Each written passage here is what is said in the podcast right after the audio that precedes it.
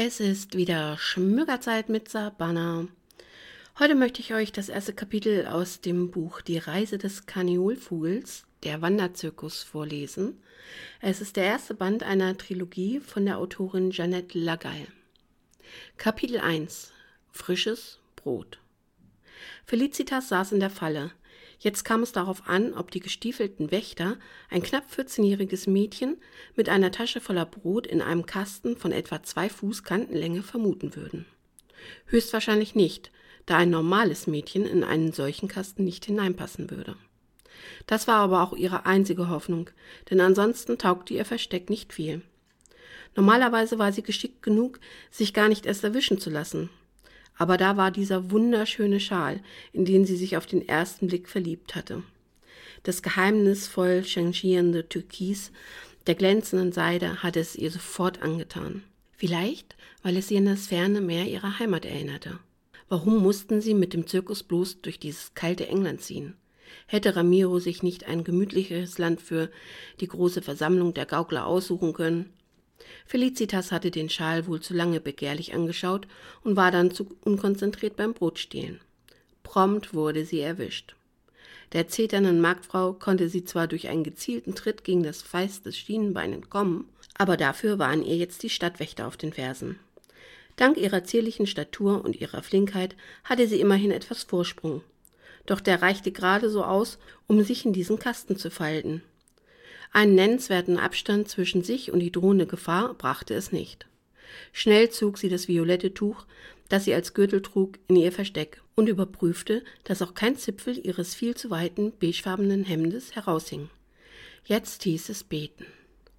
Sie verfluchte sich den türkisfarbenen Schal und besonders das Brot, das sich immer unerbittlicher in ihre Seite bohrte. Wenn es wirklich so hart war, wie es sich anfühlte, dann würde man einige Zähne opfern müssen, um es zu verspeisen. Von wegen frische Ware. Felicitas hörte, wie sich die Wachen ihrem Versteck näherten. Sie wünschte wenigstens etwas sehen zu können, aber das war bei ihrer momentanen Kopfhaltung unmöglich. Denn die verdammte Göre hin? fluchte einer der Wächter. Hab sie doch genau um diese Ecke rennen sehen. Hat sich vermutlich in Luft aufgelöst, knarrte der andere. Bei dem verfluchten Gauklerpack weiß man nie, was die für Hexereien drauf haben. Geht alles nicht mit rechten Dingen zu bei denen. Ging's nach mir, sollte man sie all als häufen. Hier kann sie ja nicht sein. Muss wohl da drüben lang sein, mutmaßte Nummer eins. Felicitas atmete in ihrem engen Kasten auf. Wenn auch nur im Geiste, denn für mehr war kein Platz. Halt! Da hinterm Kasten!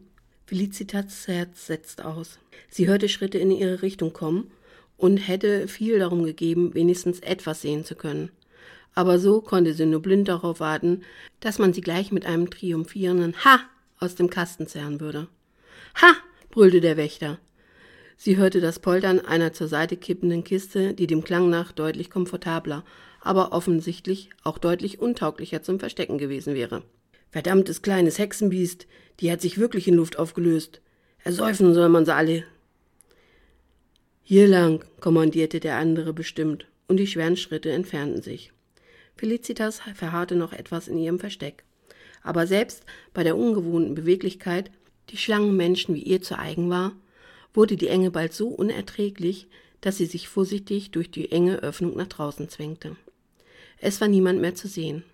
Sie streckte sich genüsslich und fischte ein farblich zu ihrem Gürtel passendes Tuch aus dem Kasten, das sie sich, ähnlich einem Piraten, um den Kopf band die einzige Möglichkeit, ihr störrisches Haar zu bändigen. Manch einer behauptete zwar, das Violett passe nicht zu dem Kupfer ihres Haares, aber da war sie anderer Meinung. Außerdem war Kupfer ja wohl bloße Schönfärberei. Grimmig stopfte sie die letzte Strähne unter das Tuch. Orange würde es wohl eher treffen. Dann verschwand sie flink in die entgegengesetzte Richtung, in der die schweren Schritte verschwunden waren. Hölle mit Grießbrei, das hätte bös schief gehen können schalt sie sich. Auch wenn Schals und Tücher ihre große Schwäche waren, das war noch lange kein Grund, sich davon so ablenken zu lassen, dass man sich fast einen Hanfschal um den Hals verdiente. Zumindest wäre das eine der vielen Möglichkeiten, wie man in diesen Zeiten mit dem Gauklerpack umging, und zwar für geringere Vergehen als Brotdiebstahl. Mittlerweile hatte sie das enge Straßengewirr des Städtchens hinter sich gelassen und folgte dem staubigen Weg zu dem außerhalb gelegenen Lagerplatz der Zirkusleute. Das gestohlene Brot versteckte sie unterwegs in einem Baum. Sie musste damit rechnen, dass die beiden Männer sie womöglich doch noch irgendwo abfingen. Von ferne hörte sie schon aufgeregtes Geschrei aus dem Lager. Sie näherte sich vorsichtig und sah zu ihrem Entsetzen die zwei Wächter die in eine lautstarke Diskussion mit Dolores verstrickt waren. Das fehlte gerade noch. Gut, dass sie das Brot versteckt hatte. Aber sie hätte nie damit gerechnet, dass die Stadtwächter auf direktem Weg das Lager ansteuerten. Ihr erster Impuls war, umzudrehen und ganz schnell das Weite zu suchen. Aber sie wusste, würden die Wächter sie nicht beim Zirkus finden, würden sie alle Wohnwagen durchsuchen und dabei mutwillig möglichst viel zerstören. Also näherte sie sich mit klopfenden Herzen und unschuldiger Miene.